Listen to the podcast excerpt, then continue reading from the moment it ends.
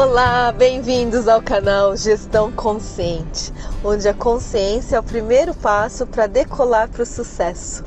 Feliz em receber retornos e feedbacks. Eu digo que nas trocas é onde a gente aprende, né? E é muito bom. Tema de hoje: Como melhorar a comunicação, parte 2.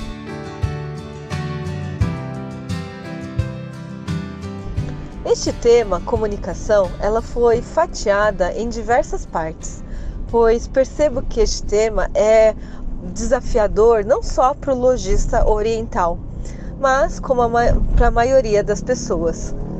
Como fazer chegar a outra pessoa exatamente o que você quer comunicar?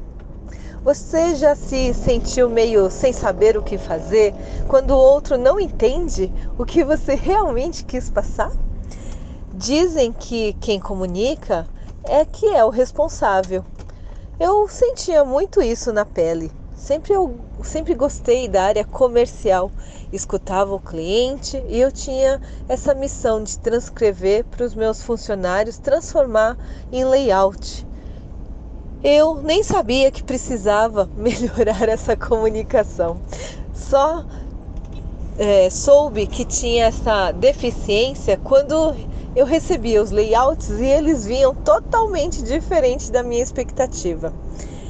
Então, primeiro fui procurar saber onde estava esse erro de codificação, em que momento do repasse do serviço que eu pecava. Assim, eu sempre me posicionei como responsável. Sabia que eu tinha que me aprimorar. Quando eu aprendi a fazer perguntas, tudo começou a melhorar. Perguntas são poderosas mesmo. E como eu passasse a batata quente para o outro, não no sentido de apontá-lo, tá vendo, querendo achar culpados, mas só para que o outro percebesse também que é uma dificuldade em comum. Eu chegava a perguntar, tipo, Tá claro para você? Como você imagina que eu te, posso te ajudar? Fazendo listagem, descrevendo os materiais, desenhando talvez? Ou melhor, o que você acha de você mesmo fazer as perguntas das suas dúvidas e eu vou te respondendo?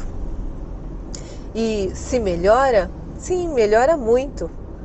Parece um jogo de quebra-cabeça onde as respostas se encaixam justamente na dificuldade que o outro está tendo para compor essa cena ou esse caso, essa necessidade em devolver a tarefa.